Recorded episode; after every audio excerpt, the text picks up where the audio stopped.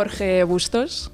Bienvenido a una pregunta literal. ¿Qué tal estás? Muy bien, Elena, encantado de estar aquí, que, fue mi primera casa. Sí, es que precisamente por eso te quería preguntar, porque tú, mientras estudiabas eh, filología clásica y que después pasó a teoría de la literatura, tú empezaste aquí tu andadura periodística, eh, haciendo crítica literaria. En ese mismo cuarto en el que estamos hablando, eh, cuando yo tenía 19 años, quiero creer, pues estamos hablando del año 2002 2002, 2001, por ahí, 2002-2001, Adolfo Torrecilla eh, me, citó aquí, en este sitio en el que estamos, y me propuso eh, escribir reseñas. Fíjate que lo normal cuando uno está saliendo apenas de la adolescencia es que pues escriba poesía romántica o que le apetezca incluso el cuento.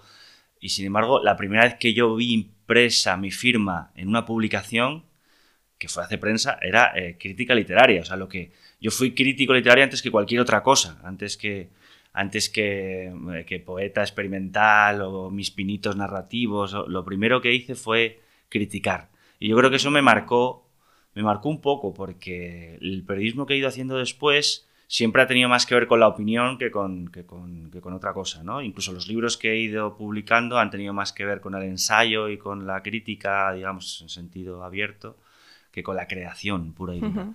Eh, quizá estaba destinado a eso o no, pero desde luego hacer prensa durante años fue una escuela para mí eh, de rigor, porque además la fórmula que, que, te enseñaban aquí para reseñar, para hacer recensiones, no tenía nada que ver con el sentimentalismo rampante que hay ahora, ¿no? que parece que uno tiene que atenerse a lo que a las emociones que le produce la lectura sin analizar los mecanismos narrativos. Eh, aquí había una fórmula que era descripción somera del argumento, mm. eh, eh, un juicio un juicio, digamos, de las cualidades estéticas y éticas del libro. Es decir, había como una estructura muy, muy sucinta y muy, muy concisa, muy, nada de expansiones literarias, nada de utilizar la reseña para, exhibirte. No, no, eh, había que hacer un servicio al lector y, decirle si el libro merecía la pena o no y por qué. Y ya está. Y esa es una escuela de periodismo crítico, de periodismo cultural en, en este caso, muy, muy buena. A mí me ayudó mucho eh, esos años, eh,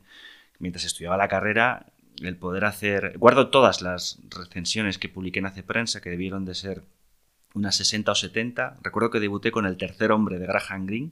Fue la primera reseña y por tanto el primer texto que publiqué en mi vida. Pues eso, con 19 años, pues es una reseña que tendrá cuatro párrafos, eh, no sé cuántas palabras tendrá, pero muy hmm. poquitas.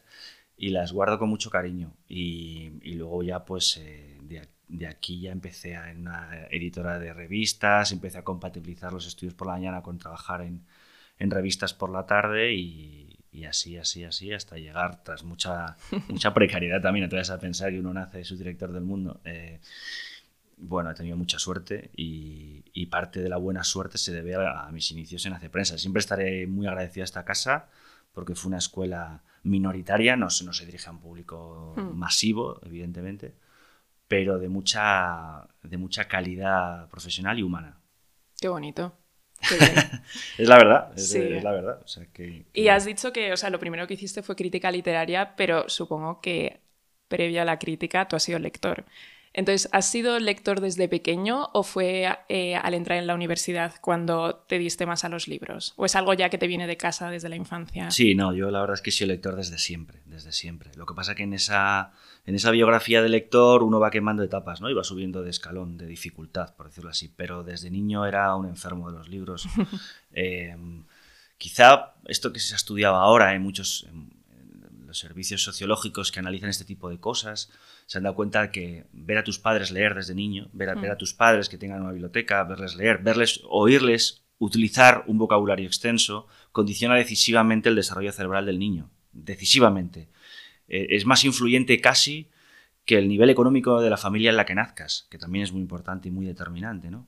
Pero si además tú naces en una, familia clase media muy normalita, pero tienes unos padres eh, que, tienen un, respeto reverencial por las humanidades y tú escuchas desde niño a tu padre hablar eh, y leer, le ves leer sistemáticamente, es la imagen familiar que recuerdas de niño, ver a tu padre leyendo en el sofá del salón, eso te marca. Y es verdad que mis, mis, hermanas son menos lectoras y también vieron esas escenas, o sea, que hmm. también luego la genética o el espíritu sopla donde quiere, pero es verdad que que empecé a leer las colecciones infantiles desde niño, hasta el punto de que cuando, cuando pitaban el recreo en el colegio me metía en la biblioteca del colegio a leer en los tres recreos, mañana, tarde y noche, porque hacía una competición conmigo mismo a ver si era capaz de leer eh, un libro al día, ¿no? Y, y, claro, eh, corría el periodo de convertirme en un niño demasiado repelente. Entonces mi madre me apuntó a fútbol para compensar. y eso también me ayudó mucho, porque si no hubiera sido un sociópata, claro. Eh, entonces el fútbol me ayudó a, compensar la, la, voracidad lectora, pero fui quemando todas las, todas las colecciones. Me acuerdo de... Me acuerdo de Barco de Vapor entera, por supuesto, los diferentes colores, blanco, hmm. azul, naranja, rojo. me acuerdo del roble centenario, a la delta, eh, había un montón de, colecciones de libros, me acuerdo la de Alfaguara, donde varía el Forzudo, todas aquellas novelas clásicas, por supuesto fue de Perico, todas las dejo. Pero, pero iba quemando todas las etapas de, la literatura infantil y luego ya cuando llegas a los 15, a los 14, eh, das un salto. Y entonces ahí te incorporas ya pues a la isla del tesoro de Stevenson, Drácula o Frankenstein de Mary Shelley, recuerdo que, me, que, son dos libros que me impactaron, leídos con, con 15 años o 16. Recuerdo El Camino de Delibes como uno de los libros también, digamos, iniciáticos. Eh, es verdad que el colegio a veces te metía la Celestina con 14 y, bueno, a lo mejor es un esfuerzo que hay que hacer. No tengo claro que sea bueno ni malo, eh, pero no es lo mismo que cuando descubres un libro como El Camino, que sí que lo, lo, lo, puedes, entender y disfrutar y das el siguiente paso. Y, eh, el Lazarillo sí me gustó, por ejemplo, sí lo conseguí entender con un buen aparato crítico. Es una edad que quizá a los 15 sí le puede leer el Lazarillo y disfrutarlo, ¿no?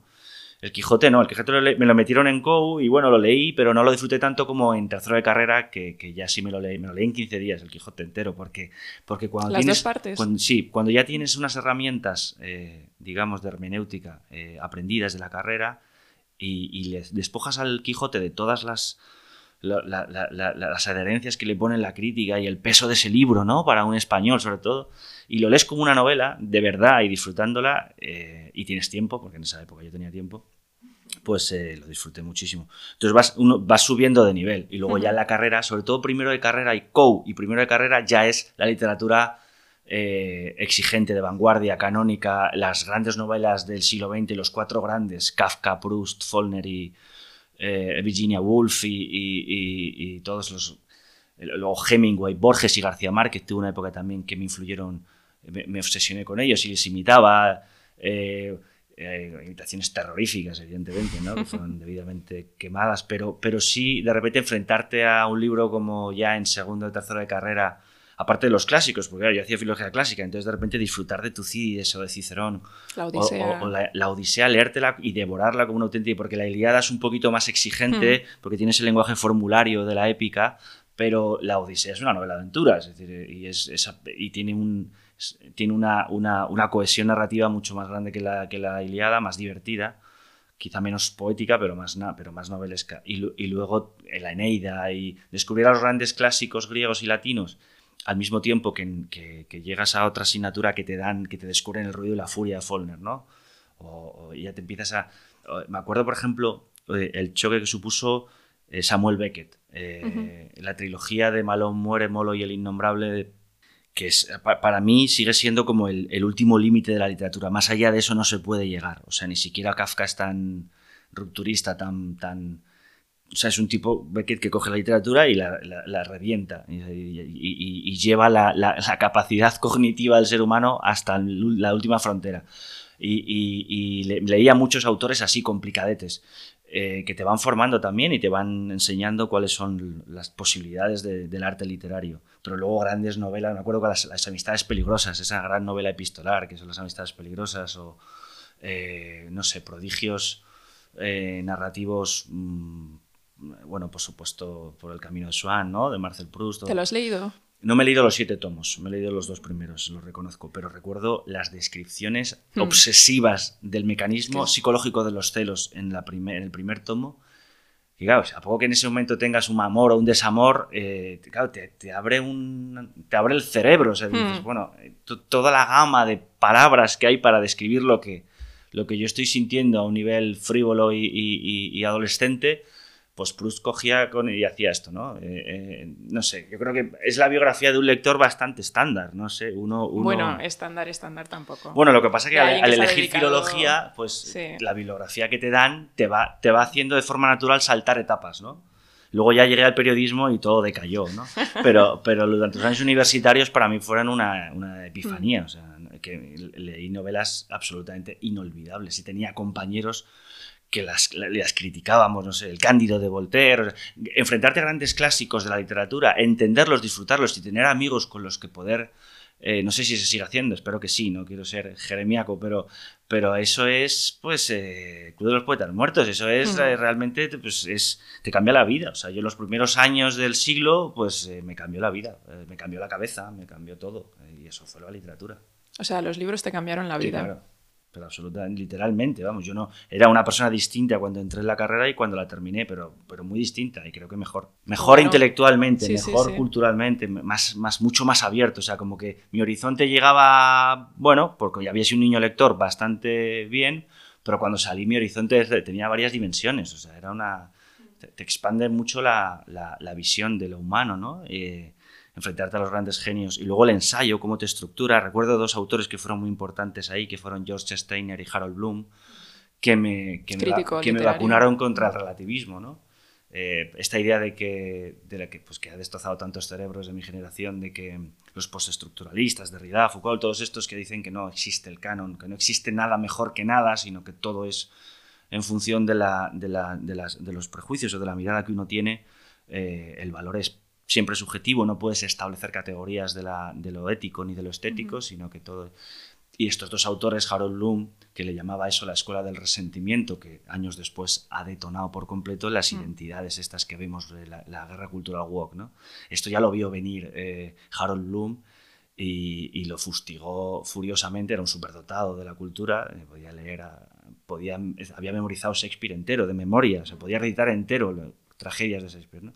Y él hablaba de la escuela del resentimiento, es decir, ahora como el canon parece que hay demasiados hombres blancos, pues ahora vamos a decir que una autora negra, pues aunque no sepa escribir, vale más que Shakespeare, pues, pues buena suerte, pero es que eso no, sé, es una moda que, morirá porque, porque Shakespeare habla igual al hombre y a la mujer, emociona igual a alguien de cualquier raza, de cualquier clase social, es la grandeza de la literatura es que es universal. Y eso es lo que te, te enseñaban Steiner y Harold Bloom, ¿no? Eh, y, muchos otros, muchos otros. Y luego ya tuve una, en esta última etapa más lecturas de ensayismo político. Eh, en, mi, etapa como jefe de opinión del mundo, pues sí me propuse leer mucho fundamentos del liberalismo político, desde Adam Smith y David Hume hasta, hasta Isaiah Berlin o, o, o o Popper, ¿no? Y eso también me, mm, bueno, pues me ha ayudado mucho a, formar la cabeza, eh, aunque no se disfrute muchas veces la literatura política tanto como, como la época en la que devoraba grandes novelas. Eh, y aún así tengo infinitas lagunas que espero tener tiempo para ir, para ir llenando. ¿no? Eh, quiero, quiero, quiero leer Crimen, o sea, Crimen ya lo he leído, pero quiero leer Osmar Karamazov, quiero leer Guerra y Paz, que no lo he leído. Espero rellenar la laguna algún día de eh, la biografía de, Samuel Johnson. ¿no? Del, hay muchos libros que tengo pendientes. Las grandes novelas Río del 19, tengo algunas lagunas ahí que me gustaría de Balzac he leído poco, eh, no sé, eh, me faltan títulos fundamentales de Dickens. O sea, me gustaría tener tiempo para, para leer. Para establecer una biblioteca mental completa. Para olvidarme de la urgente actualidad política y sumergirme en el siglo XIX y, más atrás, ¿no? Es que acabas de mencionar tantos puntos distintos que es que, claro, yo te quiero hacer 20.000 preguntas distintas, pero voy a empezar por el principio de tema de crítica eh, literaria. O sea, sobre todo ya con el recorrido que, nos has ido haciendo de todo lo que has leído, pero después también por tu labor como crítico literario, ¿qué te parece que hace a un libro ser bueno? ¿Qué tiene que tener un libro para que tú digas esto es, esto es un libro? A ver, yo creo que eh, supongo que cada lector busca cosas diferentes y, un mismo libro que te llegue en el momento adecuado no produce el mismo impacto. Eh, eh, no sé, cuando leí a García Márquez con 17 años, seguramente, o a Julio Cortázar, seguramente su destreza verbal no me impresione tanto ahora si los releo como entonces. Son grandes escritores, pero son eh, escritores que, que, brillan más a una determinada edad. ¿no? Luego uno va buscando cosas diferentes. Eh, yo soy muy exigente con el estilo. Necesito que... A ver, Dostoyevsky o Baroja no son estilistas, no, no escriben bonito. Y sin embargo, El árbol de la ciencia o Crimen y castigo, eh, pues son libros que te, te, remueven muchas cosas. Es decir, que no significa que sea una premisa así la cual no valoro al autor, pero reconozco que el, que el cuidado estilístico me, me mmm, bueno, pues es algo que me... Lo, lo, lo, lo valoro mucho y lo, exijo. Mm, si ya además de una prosa bien elaborada y potente y original, encima es un gran constructor de personajes o, eh, o es original en la trama, eh, no, no, no, parte de... Sobre todo hay una cosa que detesto que es el lugar común. O sea, un gran escritor tiene que ser alguien que destruye los lugares comunes. Y hoy lo tenemos más fácil que nunca. Lo que pasa es que hay menos genios literarios porque hay más eh, Netflix. Y eso no da tiempo para leer. Es imposible que mm. seas un gran escritor si no has leído a los grandes. Es literalmente imposible. Es que esa era una pregunta que también te quería hacer. ¿Se puede ser buen escritor sin haber leído mucho, sin haber leído a los grandes eh, autores de la, de la historia? Hoy no. Yo creo que en, en otros tiempos quizás sí eh, porque teníamos una cultura mucho más conversacional, mucho más oral. Ahora hay chavales o gente que no, que no, que no sale de las 100 palabras y los 20 emoticonos de, del WhatsApp diario. Es decir, que, que, no, deja de ser leer, pero es una forma de leer que no estimula la imaginación lo suficiente. Yo creo que si, si consideramos la literatura como un arte, o sea, si la consideramos como un divertimento mm, equiparable al fútbol o a Netflix, pues no, hay que pedirle nada más que, pues que nos divierta la trama y nos tengan suspense y todo esto, ¿no? Vale, muy Pero si crees que es un arte que puede cambiarte la cabeza y que puede transformar tu vida y hacerte más inteligente, más sensible, eh, más desarrollado, eh, antropológicamente, por decirlo en plan pedante, eh, entonces tienes que ser un poco más exigente con, con los autores. Y, y un autor ahora no sé si tiene la valentía o las armas para destruir el, pantano de, lugares comunes y, de, prejuicios en el que estamos metidos a principios del siglo XXI. En este momento eh, es tan fácil escandalizar. ¿Por qué es tan fácil escandalizar? no hace falta ser el marqués de Sade, pero ahora mismo cualquier... Mm, eh, porque la opresión, la censura y la autocensura de esta nueva religión laica woke que tenemos encima convierte al escritor casi en un sea, en un héroe, a poco, a, poco, a poco valiente que sea, va a ser un héroe, porque le van a cancelar y ya va a ser una especie de Voltaire del siglo XXI. Y a lo mejor su libro no es para tanto, porque también yo estoy igual de harto de la corrección política como de la incorrección política. Hay mucho tipo que se cree que por decir cacaculo, pedo, pis y provocar y tal, y, cabrear a las feministas ya es un héroe, no. Se trata de, se trata de componer una obra que dure 10 años, ¿no? Como decía Cyril Connelly. Otro de los libros que me que robé de, este, de esta santa casa fue la hora completa. Ahora empieza a salir todo. La hora completa del Lumen de Cyril Connelly. No, me la, me la dejó Adolfo. Y es un autor que me, que me, que me, me encantó, me fascinó y me ayudó mucho. Un gran crítico eh, británico que decía: hay que escribir un libro que dure 10 años, por mm. lo menos. Hay que tener esa ambición. Luego a lo mejor no dura, pero intentar que dure 10 años. ¿no? Sí, que no sea del momento. Claro, entonces eh, eso es un arte. Eso no, o sea, hay, hay, que intentar tener esa ambición. Luego sabrás o no, pero para que tu libro cause un impacto en un lector que tenga ya las papilas gustativas un poquito desarrolladas, pues tiene que ser memorable desde el punto de vista del manejo del lenguaje, de la originalidad de la trama, de la hondura, de los, la hondura psicológica de los personajes y del atrevimiento para cuestionar las verdades de tu tiempo.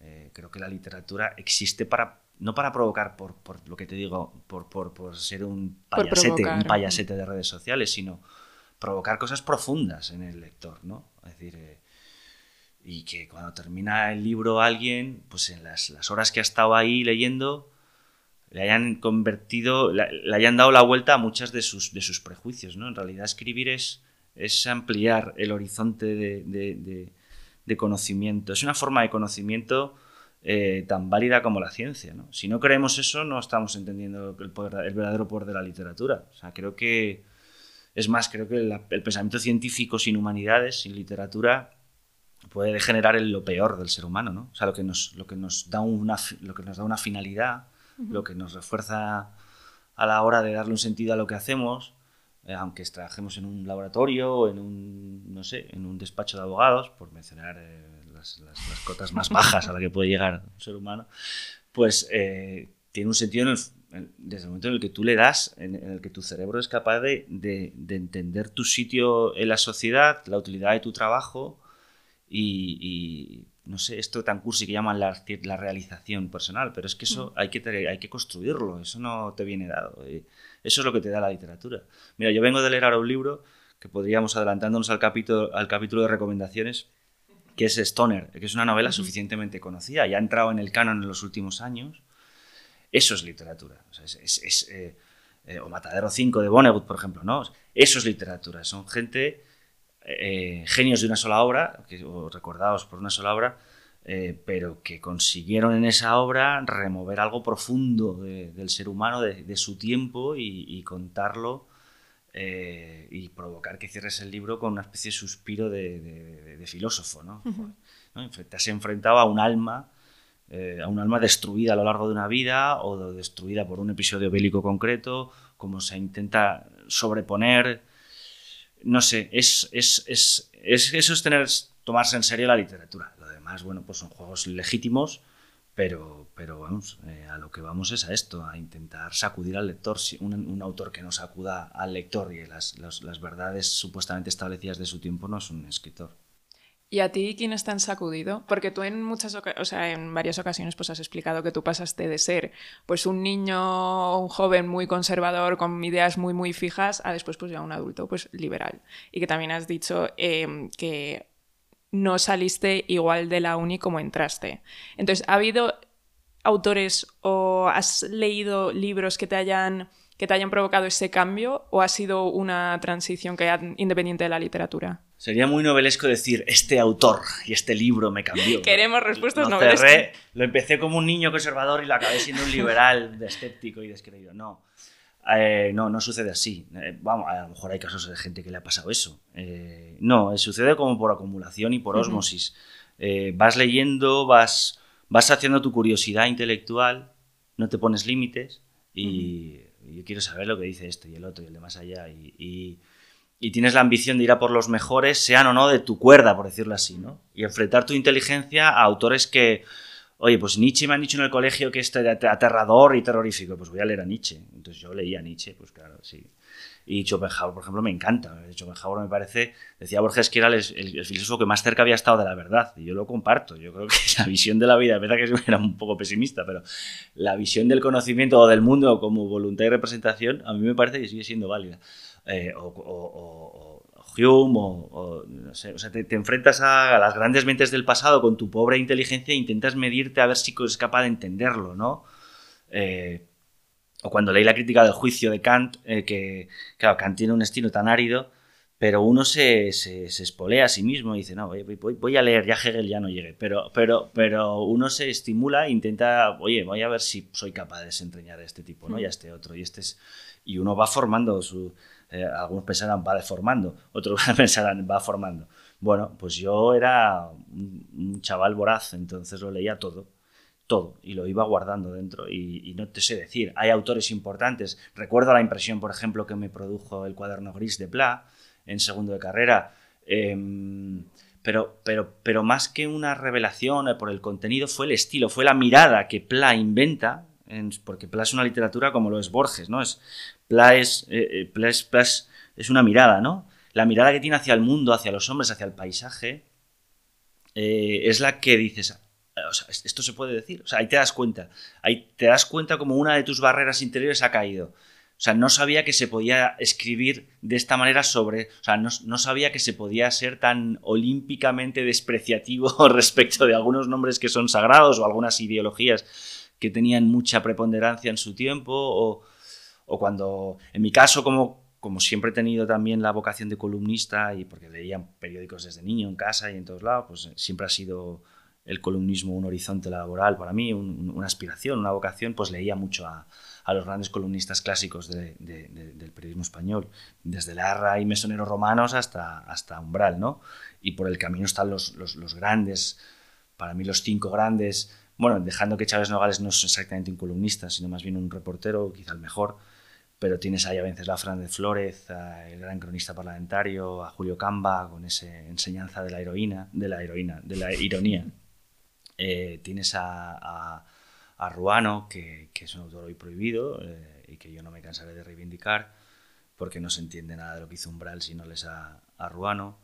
Esta gente que elevó el articulismo a, una, un género literario. ¿Crees que el columnismo puede ser un género literario? En España, desde luego, no sé si hay otra tradición. Sí la hay, porque luego yo he leído a los, los periódicos austriacos de entreguerras, por ejemplo, hay una hmm. antología en, Acantilado que, que hace una, Kraus y muchos otros que, que, hacen unas columnas que podrían ser cambianas perfectamente. O sea, ya la, columna, el folletín, la columna de, periódico en la tradición europea eh, los hay maravillosos en muchos países, pero sobre todo en España. Quizá también hay quien dice no, porque como nunca tuvimos libertad de expresión, hmm. hemos tenido una serie de regímenes dictatoriales que han censurado todo, entonces no te quedaba más narices que, que, que afilar la ironía para poder escribir. Bueno, pues eso es una buena explicación, pero el caso es que tenemos una tradición de de columnismo literario en España como en pocos lugares del mundo y sería una pena que eso se perdiera.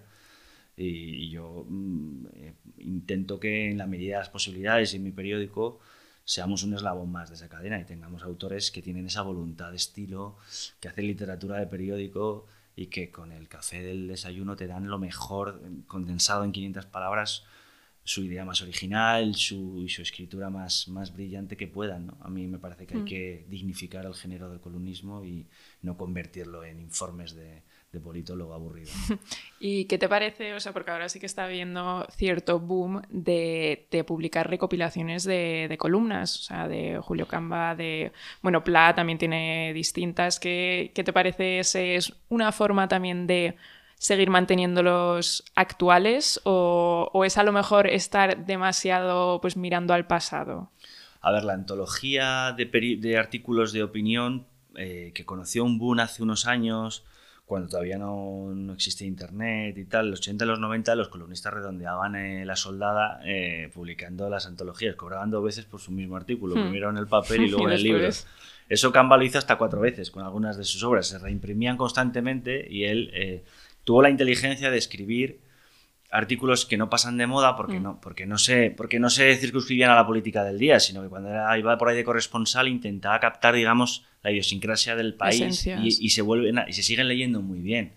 Hombre, eh, tú lees sus crónicas de Turquía en Estambul cuando la revolución de los jóvenes turcos y, y, ese machismo posesivo del turco y cuando habla de eso, hoy todavía lo podemos, sigue vigente, quiere decir que eso, pero él tuvo la inteligencia de, escribir artículos que se siguen leyendo con mucho, con, mucha, con mucha vigencia. Eh, hay otros que han envejecido peor. Hace poco me he leído un libro de un autor canceladísimo, prohibido, que me, meterán en la cárcel, nada más decirlo, que es José María Pemán, porque fue uno de los grandes intelectuales del régimen franquista. Al mismo tiempo fue un escritor que ayudó a muchos exiliados y a muchos, eh, y a muchos bueno, empezando por, por Alberti, que era paisano suyo, y que se encaraba con Fraga y con Franco para pedir un poquito más de aperturismo y que defendió desde la Real Academia a los, a los académicos exiliados, o sea que es innegable que era franquista, pero también que era un magnífico columnista, ¿no? Y como gracias a mi humanismo y a Steiner y a Bloom y a todo lo que viene de la carrera, no juzgo a las personas por su ideología, a los, a los escritores por su ideología, ni a las personas en general, a ninguna, pues, eh, pues me pues me ha gustado, eh, pero es verdad que, que, que Pemán, fuera de algunas notas eh, cuando se pone más costumbrista o más, más divertido, Foxat también tiene antologías divertidísimas, pues eh, un poco peor. Incluso el estilo de Venceslao es un poquito más engolado que el de Canva, un poquito más retórico y por tanto el lector de hoy no sé si lo disfrutaría igual, a mí me encanta, pero es verdad que es un poquito más retórico y por eso no ha conocido todavía su, su, su boom como lo han tenido Camba o Chávez, ¿no? que se leen mejor. Pero, pero al mismo tiempo te está hablando de Romanones en una crónica parlamentaria del de 1917 y si en vez de Romanones piensas en Pedro Sánchez, pues es que, vamos, o sea, bueno, más quisiera Pedro Sánchez, pero, pero, pero los vicios de la política parlamentaria española siguen ahí. Hmm. El caciquismo, el nepotismo, eh, la corrupción, el autoritarismo. Eh, o sea que cuando los lees, aunque sean artículos escritos para el día siguiente, tienen, cuando los escribe un gran escritor de periódicos, tienen vigencia. O las, los temas costumbristas de Ruano mm. se mantienen perfectamente en pie. Y hablando de política, ¿qué relación crees que tienen la literatura y la política? O sea, ¿cómo se alimentan o se destruyen mutuamente? Sí, se destruyen más bien. Yo creo que son lo, son lo contrario. Es decir, la, la, la política como el periodismo, por cierto, intentan defender certezas. Proponen certezas a... El periodismo el periodismo de opinión, digo, el periodismo editorial. El periodismo a secas lo que hace es descubrir verdades y contarlas, sobre todo verdades que molesten al poder. El periodismo de opinión, en cambio, y yo he sido autor de miles de editoriales en el tiempo que he estado jefe de opinión del mundo, eh, lo que propone a tus lectores es, tienes que ser una brújula para ellos, tienes que darles luz sobre los acontecimientos del día, posicionar al periódico y decir, nosotros defendemos esto y criticamos esto por esto, por esto, por esto. tienes que llevarle certezas a tu lector. La literatura, como decíamos antes, es todo lo contrario. La literatura tienes que llevarle dudas a tu hmm. lector. un buen escritor tiene que hacerle dudar. O sea, tú entras en un libro pensando unas cosas y por lo menos sales matizándolas. Eso es lo que hace un gran escritor. Ahora, si un editorialista, eh, al terminar su editorial, el lector del periódico saliera con más dudas que entró, es un pésimo editorialista y un pésimo periodista de opinión. Dice mi amigo Alberto Olmos que el columnista tiene que escribir siempre como si tuviera razón. Y efectivamente, el, buen columnista eh, no puede ser vago. No tiene, nada más no tiene, no tiene tiempo para ser vago. Tienes que empezar opinando desde la primera frase. Yo te digo si un columnista es bueno o malo con su primera frase de su columna. Se presiona la primera. claro, ya desarrollas el ojo clínico. Eh, porque tú tienes, o sea, un columnista tiene que mojarse. Que no significa ser más contundente o ser faltón. No, no tiene que ver con eso. Tiene que ver con la claridad de la idea y la, y la, potencia de la expresión. Eso es un buen columnista. Y si no, pues no eres, puede ser otra cosa. Puede ser un politólogo del Real Instituto Elcano, por ejemplo. No te lee nadie, pero bueno, puede, puede ser influyente. Eh, a mí me parece que la literatura, el trabajo tan valioso que tiene, es este de que, por eso si los, si los políticos leyeran más literatura, la acción del político mm, condicionada por la lectura, por una cierta cultura, mejoraría mucho, porque serían mucho más, serían mucho más conscientes de las consecuencias de sus decisiones.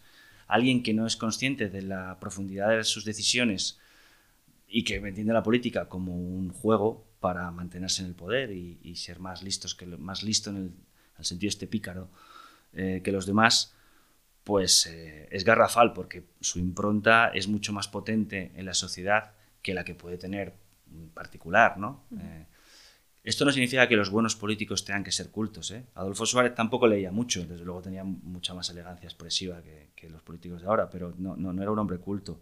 Y sin embargo fue un político decisivo para, la, para el desarrollo de la democracia en España. O sea, no significa que no es una premisa. Y en esto la derecha, por ejemplo, ha sido, es muy culpable, ¿no? Porque ha formado durante muchas décadas, ha puesto el énfasis en sus cachorros, en que sean buenos financieros y buenos abogados. Venga, todos a ICADE y a CUNEF, venga, todos a, ganar dinerito y tal, y el ADE y el... Y, luego se quejan de que es que todas las obras de teatro, las series de Netflix, las películas de los de la ceja y los periodistas son todos de izquierda. Claro, hijo, si es que vosotros no estáis fomentando vocaciones humanistas. Al revés, les estáis diciendo a los chavales en vuestros colegios concertados que no estudien humanidades. En mi clase, pues, eh, eran, en, letras puras éramos tres, de 120 a 130, tres. Claro, pues, eh, pues, ahí luego tienes esa proyección en la sociedad.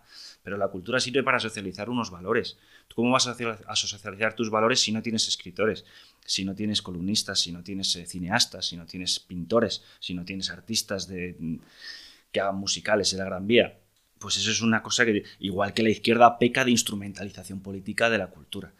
Es decir, la, derecha la ignora, ni le interesa, no la entiende, y, la, y, y, la, izquierda solo, la, solo la, entiende para instrumentalizarla a su servicio, para ponerla al servicio de, su, de, sus, eh, bueno, de sus escuadras políticas. Y entonces, bueno, pues esa es la desgracia mm, de, de, de, alguien que tenga una mentalidad un poco liberal en este país, que ni la izquierda ni la derecha han entendido, como se entiende en Francia, por ejemplo, ¿no? que es un país donde todavía un escritor es alguien respetado, pues la importancia que tiene la cultura eh, en la formación de los ciudadanos. Eh, por eso, que creo, que creo que son antagónicas, por desgracia, en nuestro país, la literatura y la política.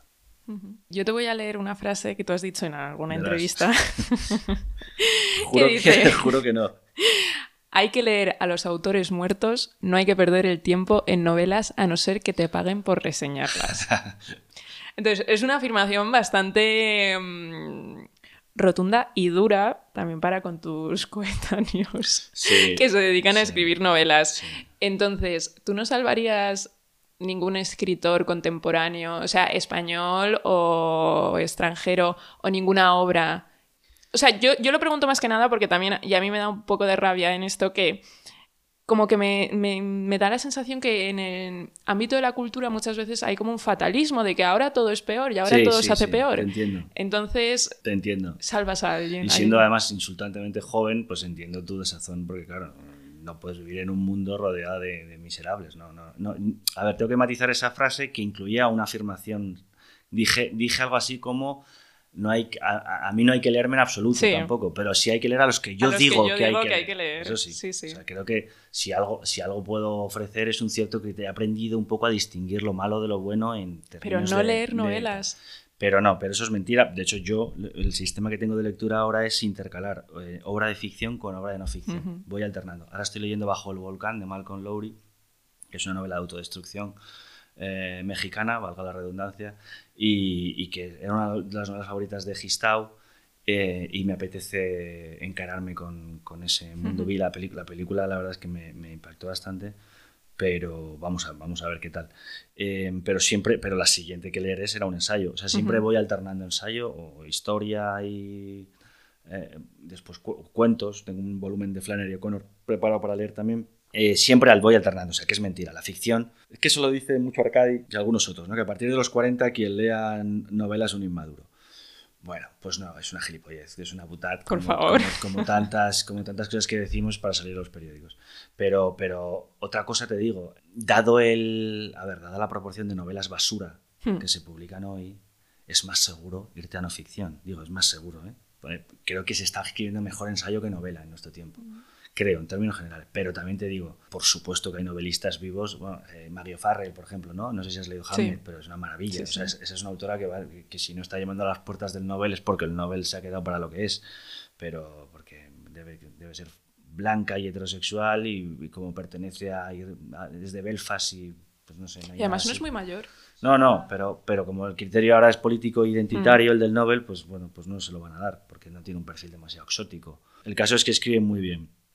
Y, desde luego Hamlet es una obra maravillosa escrita publicada hace dos años, es decir, que no, que no, que no es, eh, se, está escribiendo muy buena literatura, hay muy buenos escritores, por ejemplo, en castellano en América Latina, yo creo que los mexicanos, los peruanos tienen una, recursos expresivos que en España estamos perdiendo, producto de una, una, política educativa realmente lamentable. Eso es terrible, pero tiene efectos, claro, tiene efectos. no, no es, no es casual que uno oiga hablar a un, a un mexicano y se exprese mucho mejor en términos generales que un escolar de la misma edad español. No, no, no es casual. Pero, pero no, hombre, claro que hay grandes escritores y yo leo a los de mi generación. ¿eh? Muchos son amigos míos. O sea, yo, yo leo a mis, a mis amigos y creo que algunos son, mm, son, o sea, algunos van a quedar. Eh, eh, lo que pasa es que como la vida es corta y tenemos un número tasado de libros para leer antes de morirnos, y el ritmo de publicación ahora es pues más elevado. Si lees solo novedades, eh, te estás perdiendo. Hmm. No sé, no puedes no haber leído Moby Dick. ¿no? O sea, si te gusta la literatura, te mueres y has leído eh, eh, a Rosa Montero, con todo mi cariño, que Rosa Montero es una buena novelista, pero, pero no has leído Moby Dick, pues eres imbécil. Quiero decir, ¿no? creo que hay que intentar rellenar las lagunas. O sea, los clásicos, y eso es una cosa que, por ejemplo, Hace Prensa hacía de vez en cuando, hacía listados, las mejores 100 mejores novelas del siglo XX. Yo guardaba siempre los listados esos, iba tachando pum, pum, pum, una detrás de otra. Los claro, hay que, ir hay que ir ¿Cuál es el canon del 19 y del 20? Estas 200 novelas. Pues te das 200 novelas. Pero que a lo mejor no solo novelas, a lo mejor te puedes leer El origen de las especies de Darwin también, o te puedes leer... O sea que... Pero hombre, eh, es muy triste morirse sin enfrentarse a las grandes, a las grandes mentes del pasado, ¿no? O, o, no sé, cuando lees a Séneca, ¿no? Estás pasando un mal, momento y te lees las consolaciones. Y dices, coño, pues si parece escrito para mí. Bueno, pues eso es el milagro de del canon, ¿no? El canon no existe por casualidad. O sea, Seneca está en el canon por algo, joder. Pues, pues eso. Eh, o Safo de Lesbos, yo qué sé. O sea, tú, tienes muchas razones para, para, escapar de la novedad. Pero también es verdad que, que, no, que no hay que ser injusto ni provocador en exceso. Eh, creo, que, creo que hay escritores muy buenos y creo que es verdad que hay una bulimia editorial eh, que está acabando con el Amazonas injustamente. Y es que eh, has dicho que hay mucha publicación de pues, eh, basura literaria, básicamente. Sí. ¿Crees que la mala literatura nos puede fundir el cerebro como al Quijote? Bueno, ojalá, ojalá, ojalá, ojalá. no sé si la, la, la, mala literatura de ahora eh, se puede comparar con las novelas de caballería, que es lo que hicieron Alonso Quijano. Creo que las novelas de caballería eran bastante mejores que la, que la basura ideológica que, travestida de novela se vende en las estanterías de las grandes superficies actualmente. ¿no?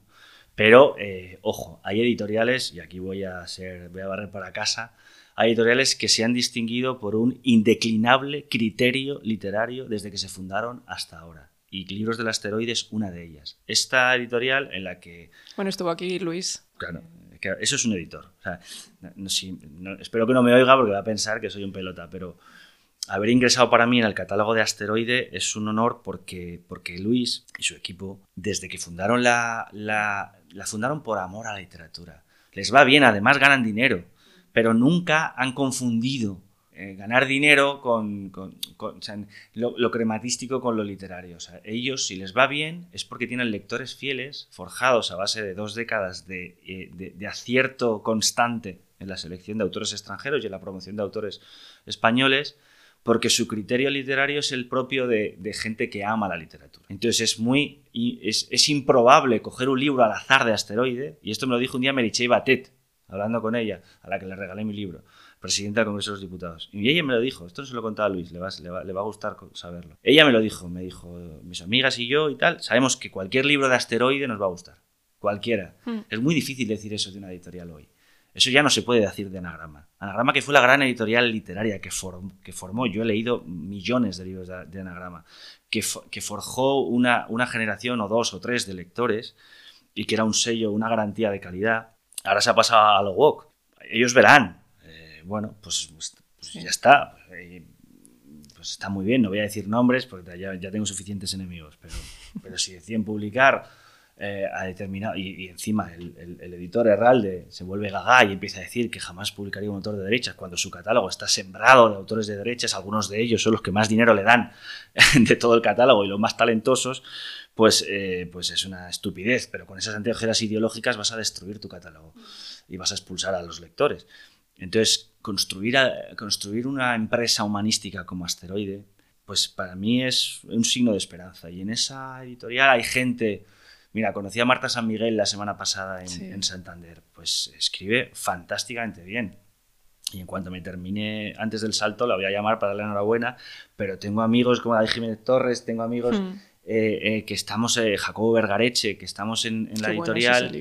Y, y, coño, ahí, claro, por eso es que, o sea, Asteroide... literario, ¿eh? Asteroide publica siglo XX y siglo XXI. Entonces sí que yo también como esa pequeña esperanza de que la cultura no, claro, está... Y que, tienen, que tienen que 38 años, 37 años, o sea que no son...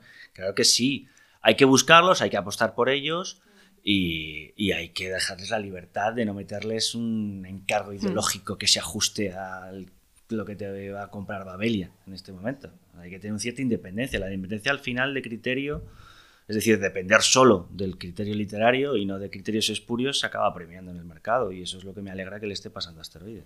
Además lo comenté con Luis que, a mí me encanta lo que hacen. Es que no falla. es que te coges uno al azar y dices, coño, yo ya me leí el de, el de Giorgio Fontana que tiene mi edad, el italiano este que escribió, siciliano, que escribió una novela tipo Leonardo Sassia, ambientada en el mundo de las Brigadas Rojas, eh, los que mataron a Aldo Moro y tal. Una novela policíaca fabulosa, que no es solo policíaca, que es una novela histórica y es una novela también familiar sobre su, sus raíces. Eh, una novela político-histórica, policíaca, maravillosa, de una profundidad. Y el chaval tiene 40 años. O sea, no sé, es que cualquiera, coges al azar eh, Klaus y Lucas, macho. Es, Agota Christoph está muerta ya, es una hmm. novelista sí, sí, lo he leído, sí. que debería haber ganado el premio Nobel, pero esa novela te deja tiritando, te levantas del sofá y dices, madre mía, o sea, lo que ha sido el siglo XX, ¿no? O sea, qué pozos de, de, de, abyección hemos, hemos llegado a, a, conocer, ¿no? Eso es la literatura. Es, que cierras el libro hecho, hecho mierda y al mismo tiempo esperanzado en el ser humano. Eso es, eso, eso es la literatura. ¿Te gusta que te destrocen mientras lees? No, claro, pero te tienen que destrozar tus prejuicios, tus ideas, tu comodidad. Tú estás ahí en tu mundo pequeño, confortable. Esta mierda que dicen los, los, los mindfulness, esto, el coach, de salir de la zona de confort. Esa mierda la hacía Herodoto ya en el siglo VI antes de Cristo. O sea que no, ha inventado nadie nada. Le han puesto esa, esa, esa expresión pero la literatura lleva haciendo eso desde Homero. Y es que hay una, o sea, ya que has mencionado eh, Asombro y Desencanto, que, mm, que es eh, tu libro en Libros del Asteroide. Que es además, yo es que ahí te quiero preguntar dos cosas, porque por una parte es un libro sobre dos viajes, uno por mm. La Mancha y otro por, por Francia. ¿Por qué te gusta la literatura de viajes? ¿Qué, factor positivo le ves de que, que, no tenga a lo mejor otra, pues, otro género literario? Y después también sobre una frase que además creo que está en el prólogo del libro, que escribes, nunca viajamos para evadirnos de la realidad, sino más bien para recobrarla. Y si eso pasa también cuando uno empieza a leer un libro, que no, a lo mejor no acude a la literatura para evadirse, sino para recobrar la realidad. Claro, a ver, la literatura de viajes es un género que aparte que me gusta desde siempre, es un género de géneros, porque permite, es como, las, como estas novelas Marco, como estos, eh, como el de Camerón, como que, permite meter muchas historias o, las mil y una noches dentro de un marco hmm. narrativo, un hilo conductor muy tenue que es el viaje, y, son eh, ardides literarios de un autor para poder insertar todo tipo de historias. La literatura de viajes funciona como un marco que, que, lo, que lo tolera todo, desde la prosa poética, en la descripción de un paisaje que te pilla en la ribera del Loira en Francia o, un diálogo costumbrista con alguien del pueblo que de repente tiene una genialidad, una expresión, con las memorias autobiográficas, con un ensayo histórico que te evoca la visita a un monumento histórico de un país. Es decir, la literatura de viajes eh, lo permite todo. Eh, y al mismo tiempo para mí es muy cómoda porque tiene mucho que ver con el periodismo. Entonces, eh, yo he hecho crónica de viajes, ya la hice en la Gaceta en su día y, la he hecho en el mundo y, y, viajo mucho, me gusta mucho viajar, es en lo que más me gusta gastar el dinero, en viajar. Siempre tengo un viaje, un billete ya sacado para el siguiente viaje. Porque eso también es, también es una forma de aprender, es, una vía de conocimiento. te, sacan de tu espacio te ponen en otro y inmediatamente los sentidos se te abren, porque, porque no reconoces lo que tienes alrededor, o lo reconoces demasiado. Entonces dices, uy, me parece que la globalización está uniformizándonos un poco a todos. No sé, se te, se te, despiertan los sentidos, eh, y los sentidos literarios también. Por eso la actitud del viajero es muy literaria. Los, clásicos de Goethe o de Stendhal, los paseos por Roma o Montaigne, eh, eh, o, o viéndonos más a este siglo y por citar a dos autores de los que bebe modestamente, vamos, eh, está a mucha, a mucha distancia, pero que bebe de ellos asombro y desencanto, que son Azorín y, y Pla, ¿no? Hmm. Pla se pasó toda su vida escribiendo de viajes, no hizo otra cosa, básicamente. Eh, bueno, en la República hizo crónica parlamentaria, pero, pero sobre todo hacía, para, para la revista hmm. Destino, hacía, hacía crónica de viajes. Camba también, y, Azorín, eh, incluso muchos de los mejores libros de Cela, por encima de sus novelas son sus, crónicas de, viaje. Cela es un tipo que se pateó a pie España entera y, convirtió eso en un género literario. Y muchas de sus, son muy válidas, muchas de sus antologías eh, eh, de, viaje, eh, de sus recorridos, empezando por Alcarria, pero, pero muchos otros. Hay una, hay una literatura muy rica de viajero, o Patrick Leifermur, ¿no? uno de los grandes clásicos del siglo XX de la literatura de viaje que tiene algo que ver casi con el corresponsal de guerra en determinados mm. viajeros. Eh, no sé, es muy. la propia estructura del Quijote o de, la Odisea se articula, mm. o de Moby Dick, son viajes. O sea, que al final sí, es. Pero son. Sí, novelas. lo que pasa es que son, son de ficción. Pero salvado esa premisa que es atenerte a lo que ves y a lo que a los hechos, eh, la literatura y el viaje casi son sinónimos.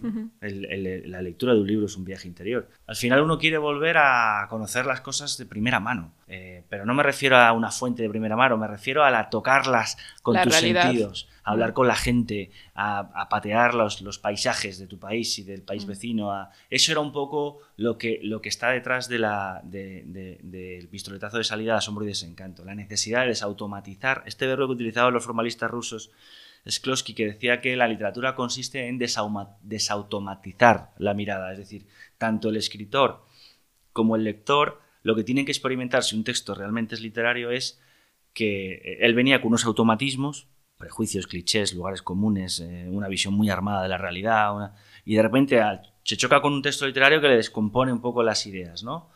Ese es el objetivo, porque la realidad siempre te provoca mucho más que, la ficción, ¿no?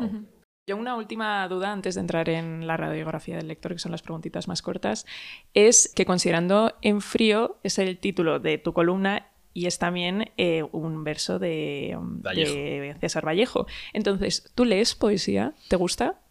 Eh, en, la, en, la, facultad leí mucha poesía.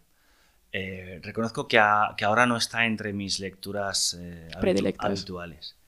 y creo que es un error. Creo que, hay que, creo que puede que tenga edad para enfrentarme a la, a la, gran poesía de la tradición occidental. Me refiero a la Divina Comedia o me refiero a, me, refiero a meterme un poquito en, en, en grandes por ejemplo, pues, eh, hemos, leído a Rilke, hemos leído grandes, grandes poetas, ¿no? pero no sé si los entendimos en su momento. Eh, Eliot yo lo he leído, pero no sé si ahora tendría una visión de los cuatro cuartetos o de la Tierra Baldía un poquito más rica, más allá de que la imposibilidad de, con mi nivel de inglés, acceder a, a, la, versión, a la versión originaria, pues siempre te dejas algo por el camino. Pero me gustaría eh, tener una etapa de volver a la poesía, también porque la pros se nota mucho, también en el columnismo incluso, ¿eh? ¿Quién es un columnista que ha leído poesía y quién no? ¿Y quién ha leído demasiada poesía? Y demasiada poesía mala, que también pasa. Es decir, pero hay, una música en la palabra, en la palabra escrita en prosa, en la palabra de periódico, en la palabra también de novela, que delata al buen lector de poesía. Hay una música de las palabras. Yo es que a mí eso me ha pasado al leer, por ejemplo, a Leila Guerriero, por ejemplo, que yo, Leila es, es, el ejemplo de alguien que pule sus frases y que las lee en voz alta. Se nota mucho en sus textos. Pero yo es que es leerla y, y, como escuchar también versos. Sí, de, de idea Vilariño. O sea, es por supuesto. lo mismo. Claro, es que, es que la escritura. Es que no. Es que no. Por ejemplo, hay columnistas que tienen que cometen eh, eh, asonancias o consonancias dentro de la propia frase, cacofonías. Eso, en, eso, eso la lectura de la poesía te lo lima por instinto. O sea, tú sabes que a un columnista le importa nada la poesía cuando incurre en este tipo de vicios y yo creo que hay que darle al lector lo mejor de nosotros mismos y para eso tenemos que, tenemos que leer a los artesanos de verdad del lenguaje, que son los poetas. Eh, luego hay otros que, que les pasa lo contrario, que solo hay sonoridad en sus, en sus frases, pero no, hay, contenido intelectual, mm. no hay ideas. Se dedican a repetir que es la mala escuela de umbral, es la prosa de sonajero que dijo Marce, ¿no?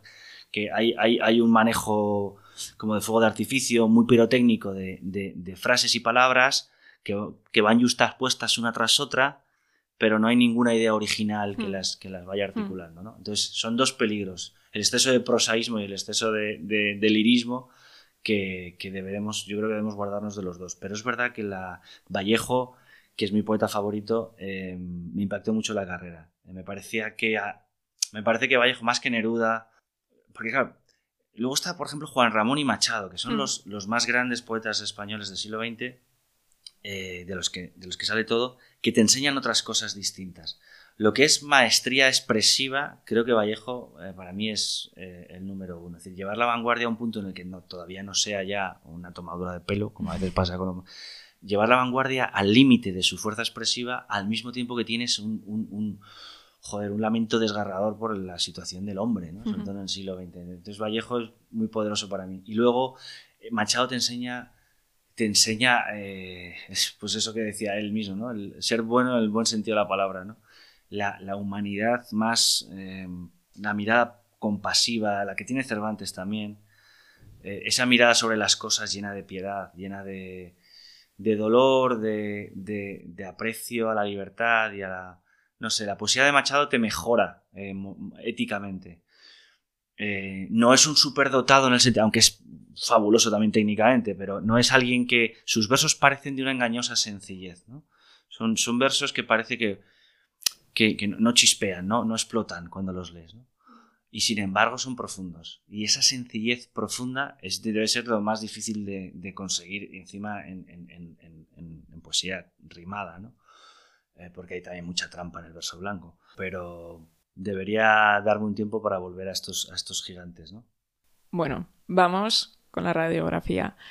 Un libro que está ahora mismo en tu mesilla de noche y al que le tengas muchas ganas. Pues está, ahora mismo hay dos. Está eh, eh, Malcolm Lowry bajo el volcán y tengo la antología de las entrevistas del Paris Review de, mm, acantilado, los dos tomos que me pedí para Reyes. Y voy leyendo, eh, a veces para, romper la lectura de una novela, de un ensayo, me leo una entrevista a un escritor. Y son buenísimas. Son buenísimas. Un libro que te haya hecho feliz. La conjura de los necios de John Kennedy Toole. Eh, o sea, de, golpear la, la cama de, risa, de carcajadas. Es decir, pero qué bueno es esto, de, mm. llorar de risa y de gritar de, euforia, de cómo alguien puede... Este lo leí en tercero de carrera o así.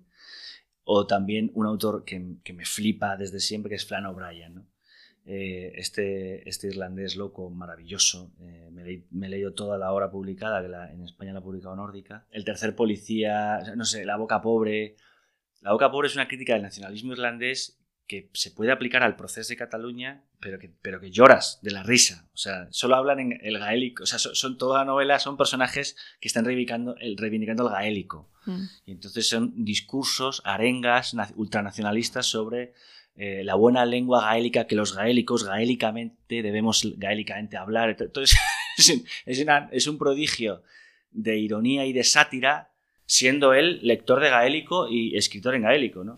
Es una autoparodia del nacionalismo irlandés maravillosa, pero vamos, Flan O'Brien en general y los irlandeses en general, El hombre de Mazapán, que es una novela que nadie conoce, o eh, Estallidos y bombardeos de Wyndham Lewis, el amigo de Drapaun y Elliot en la Primera Guerra Mundial, me pareció un libro absolutamente maravilloso. Eh, no sé, hay, hay Citan Samarra de John O'Hara, que es muy parecido a Stoner en, el, la destrucción de un matrimonio poco a poco, ¿no? Cómo alguien puede joderlo todo. Eh, en el caso de Citan Samarra, en poco tiempo, en el caso de Stoner, a través de toda una vida, ¿no? ¿Y estos últimos te han hecho feliz? Eh, sí, sí, es una felicidad, sí, porque es la felicidad del conocimiento, no es la euforia de, de Kennedy Toole o de, o incluso de Mendoza. A mí las novelas de Mendoza me han, hecho feliz. O sea, La ciudad de los prodigios, más allá de los, sus novelas de divertimento, estas de Pomponio Flato y, todas estas de risa y de, los del laberinto de aceitunas y de los detectives, que son, bueno, divertimentos que te hacen feliz, o sin noticias de grupos. ¿Quién no ha reído? ¿Quién no ha sido feliz con esa novelita, no? Que escribió en 15 días encima el cabrón y le ha dado más dinero que ninguna de sus novelas más serias. Pero sí, pues o sea, claro que sí, pero, pero es que la felicidad lectora mm, es de muchos tipos. Dickens, ¿quién, eh, los papeles de Pickwick, ¿quién, quién no, quién no es el feliz leyendo eso? O sea, yo, yo, soy muy, además soy, reivindico mucho el mérito del humor, eh, porque parece que aquí en España o cuentas un dramón o no se te tiene en cuenta dentro del canon, ¿no? Y sin embargo eh, hay literatura humorística de una calidad, de una, de una por no irnos a Lawrence Sterne y hmm. a Tristan Sandy o al propio Cervantes, pero joder, allí, claro que hay libros que te hacen feliz, que, estás deseando llegar a casa y encerrarte ahí. No, que, o sea, yo lo digo que es que a mí hay libros que, que te destrozan por dentro, pero que a mí me hacen feliz por el hecho de haber encontrado un libro bueno o uno que de verdad digas esto es una joya. Entonces a mí por eso es esa felicidad también de um, por hallar un tesoro. Klaus y Lucas de Agota Christoph te destroza, hmm. pero la terminas eh, muy feliz de haber, de haber encontrado esa Un libro así. Eh, claro, es, otro tipo de felicidad. Hmm. Una novela contemporánea. Bueno, han salido varias. Eh, Una que tú escojas que digas. De un autor que esté vivo. Sí. Bueno, hemos dicho Hamlet de Marion Farrell hmm. antes, ¿no? Sí. Me gustaría decir alguien de algún español, pero no quiero que se enfade nadie. Eh, y no, quiero decir las de mis amigos porque entonces se van a enfadar los otros amigos. Entonces. Eh, es que no es bueno tener tanto amigo. No, no, pero tampoco tengo tantos. Tengo más enemigos. Pero, no, tampoco. Pero, pero sí, vamos a decir. Si hacemos un guiño a, Luis. Eh, Mario Farrell, yo creo que hmm. las últimas potentes de un autor en activo y en plena forma. Una última lectura que haya merecido la pena. Bueno, creo que antes has mencionado. Stoner. Sí, creo que sí. Bueno, maravillosa, absolutamente brutal. Eh, este fin de semana me leí, por ejemplo, una que se llama Brujas la Muerta, que es hmm. de una, novela simbolista de Rodenbach, que, que, me ha gustado mucho. Eh, pero, pero bueno, es que, eh, se me es que como solo leo libros buenos, como ya me he emancipado de la tiranía de la reseña y de la crítica literaria, casi todo lo que leo es bueno yo soy súper selectivo ahora, entonces solo leo lo bueno, lo que ya sé que va a ser muy bueno. O sea, ahora mismo mi criterio está entre el 9,5 y el 10. O sea, esa es la única duda, porque ya leo, ya leo autores que sé que, están, mm. que están consagrados. ¿no? Un autor que me marcó, eh, Corman McCarthy, pero no La carretera, Meridiana de Sangre. Me parece que es uno de los grandes genios. Me parece que es el Nobel más justo que se podría dar hoy. Lo que pasa es que es americano, pero claro, se, lo dan a cualquier imbécil y no se lo dan a Corman McCarthy. O sea, que no le den a Corman McCarthy o incluso a Kundera, ¿no? Pero pues, me, parece que o sea, Harold Bloom creo que el último que metió en el canon de autores vivos fue, fue McCarthy, ¿no? Mm. también a Don Delillo o alguno más, o a Philip Roth, que murió sin que lo tuviera. Bueno, Coetzee, ¿no? Por ejemplo, mm. de, ciudad es una novela, pues eso que hablamos, ¿no? De la felicidad y al mismo tiempo del dolor, ¿no? Pues esa es una novela absolutamente... Eh, pues, y Coetzee está vivo, ¿no? Una temática sobre la que te gustaría que se escribiese más. Me gustaría que alguien tuviera valor para escribir de los hombres. De los hombres desubicados, de los hombres doloridos, de los hombres que sufren otro tipo de maltrato. Stoner habla de eso. Lo que pasa es que nadie ha resaltado eso porque es polémico decirlo. Pero al mismo tiempo que yo soy un convencido feminista y creo que hay, hay, todavía muchas inercias machistas que desterrar en nuestra sociedad y, muchos techos de cristal, sobre todo en, el apoyo a la mujer que quiere ser madre y al mismo tiempo excelente en su trabajo, creo que hay hombres que estamos haciendo una generación, sobre todo de chavales, el problema del suicidio que es infinitamente mm. superior en hombres que en mujeres, el fracaso escolar se está disparando en chavales, hay un desamparo del varón occidental contemporáneo que sin demagogia, sin echar la culpa a las feminazis ni las mierdas estas que puede tener alguien, alguien poco, poco prudente o poco culto o poco listo puede tender a hacer, se podría hacer una gran historia sobre eso. Se podría escribir tanto ensayo como novela de casos de...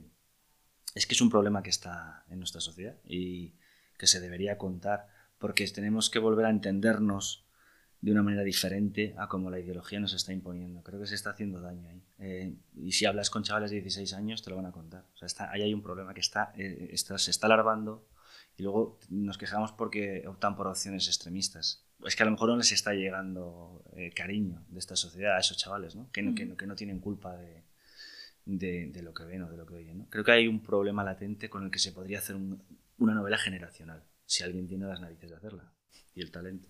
Y que no le cancelen después. No, que le cancelen, pero vamos, yo creo que eso, pues, mi amigo Juan Soto Ibas podría escribir una novela así. Un recopilatorio de columnas que te guste. Bueno, eh, yo he sido muy lector de antologías de columnas, pero como era muy friki de, de, adolescente ya me pedía a los reyes la, antología del tomito de Austral de Canva. Mm. Yo me lo pedí con 15 años, cuando la gente se pide a PlayStation, yo me pedía Canva, como un niño repelente, que es lo que soy. Pero, y ese libro lo, me lo empapé, me lo, me lo, empapé de memoria, hasta que la música de las columnas de Canva se me metiera dentro.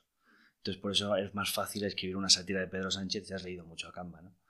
Eh, eh, pero tengo, tengo de muchos autores. Hemos citado antes a Pemán, pero mm. tengo de Venceslao, tengo... Luego hay autores que son más desconocidos, pero que son muy buenos. Augusto Asía, eh, las de Foxá, Corpus Varga, es un gran escritor, republicano exiliado. Eh, un tipo valioso. Eh, hay, te pones a buscar y te sorprende el nivel del periodismo de los años 20, mm. bueno, la segunda edad de oro se le llama, pero no solo en poesía, por la generación, o, sea, se, circunscribe la segunda edad de oro, la edad de plata de la literatura española, a la generación del 98, generación del 14, la de Ortega y Marañón, y la del 27 en mm. poesía.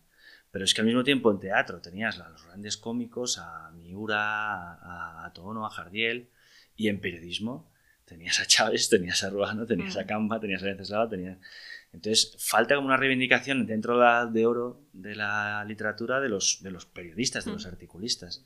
Y esas antologías hay que enseñárselas a los chavales que estudian periodismo. Yo no sé qué, libros les dan, qué, qué, bibliografía le dan, pero estoy seguro que un chaval de 20 años, de 18 años que quiere ser periodista, le das una antología de buenos artículos de Canva, La ciudad mm. automática, por ejemplo, o La rana viajera, y, que va a disfrutar, va a decir, pero ¿cómo escribe este tío así? A mis mejores páginas. O mis, páginas mejores, sí. O sea, yo he hablado con Javois. Javois ganó el Canva antes de leer a Canva. Y cuando le ganado este premio, voy a leer quién lleva el nombre de este premio. Y resulta que, claro, que además como tienen esa, esa, esa estirpe gallega, esa ironía que viene hmm. también de, del lugar, pues lo, lo, devoró entero. Pero claro, eh, para eso hace falta que alguien hmm, te diga. y lo, lo, difunda, ¿no? Ahora yo creo que es bastante conocido, pero ya te digo, no me he acercado nunca a una facultad de periodismo no sé si tengo hace un traje EPI de estos de la pandemia para acercarse. Pero no, estoy de broma. Eh, pero sí, alguna vez he ido a alguna charla y tal, intentar que los chavales no pierdan la vocación. Pero siempre les digo lo mismo, que, que lean libros. O sea, que está muy bien manejar internet y hablar de 12 idiomas y tal, pero que, que lean libros, ¿no? Que lean a los clásicos de nuestro oficio. Larra se lee muy bien. Parece mentira, pero Larra se lee muy bien. Se lee muy bien, Muy divertido. Un libro de viajes pues eh, vamos a ver, un libro de viajes. Hay un libro, bueno, la Biblia en España de George Borrow es una maravilla. O sea, quizás el mejor libro de viajes que se ha escrito sobre España, traducido además por Manuel Azaña, que es la, edición que tengo yo, es una maravilla. es un libro delirante y muy divertido de las andanzas de este tipo protestante que iba vendiendo Biblias en una España pintada por Goya, o sea, del duro garrotazo. ¿no? Hay mucho tópico, pero también hay mucha hay mucho retrato que he publicado hoy de cómo son los vascos, mm. cómo son los navarros, o los catalanes, o los madrileños, los andaluces. Bueno, bueno, no resiste una reimpresión. Pero los que estamos en el secreto sabemos que es un gran libro. Pues mira, me quedo con ese mm. y hay, hay muchos otros. Me encantó el de Teófilo Gautier también. Eh, Gautier tiene un, tiene un también, entra por, entra por Irún y baja hasta Andalucía en el 19. Y Ahora he leído hace poco a Daría de Regoyos y a Solana, la España negra, para meterme también un poco en el tremendismo, en el expresionismo y tal. Pero eso es más tópico y, aunque Trapello le encanta, eh, Solana me parece mejor como pintor que como escritor. Pero Gautier me parece fascinante y muy divertido. Y para ser un tipo que se supone que se le conoce en la historia de la literatura francesa por defender el arte por el arte, es un gran eh, eh, escritor de, costumbrismo satírico, irónico, cero poético y en el, mal sentido y muy narrativo en el mejor. Un escritor y un libro que hayan sido clave en tu desarrollo como lector y como persona. habíamos hablado antes del cuaderno gris de Pla. Creo que ha sido importante, creo que ha sido importante ese, ese autor. Digamos que algunos de los autores que hemos citado, vuelvo siempre a ellos para coger un poquito la música, hmm. ¿no? Eh, eh, Ruano, Camba, eh, Pla, son, son autores a los que vuelvo, a Zorín también. No te sé decir un libro, no sé, que sea como este Angular. pero quizá, mira, mi medio siglo se confiesa medias, que son las memorias de Ruán, unas memorias llenas de trampas y de...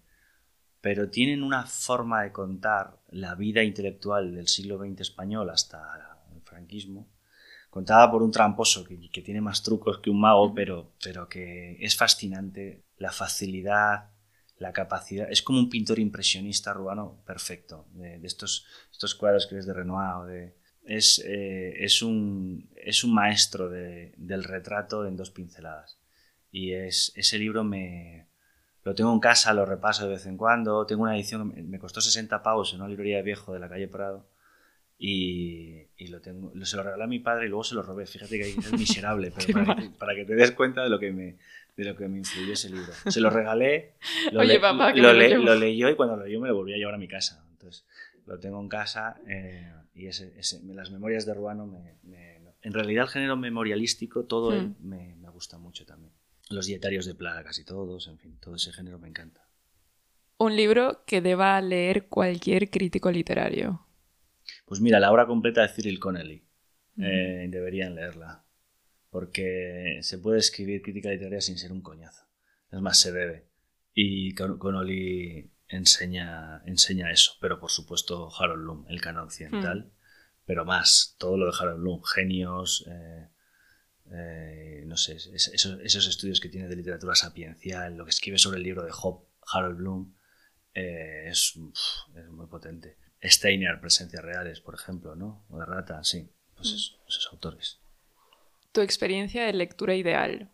¿Un dónde? ¿Un cómo? ¿Un cuándo?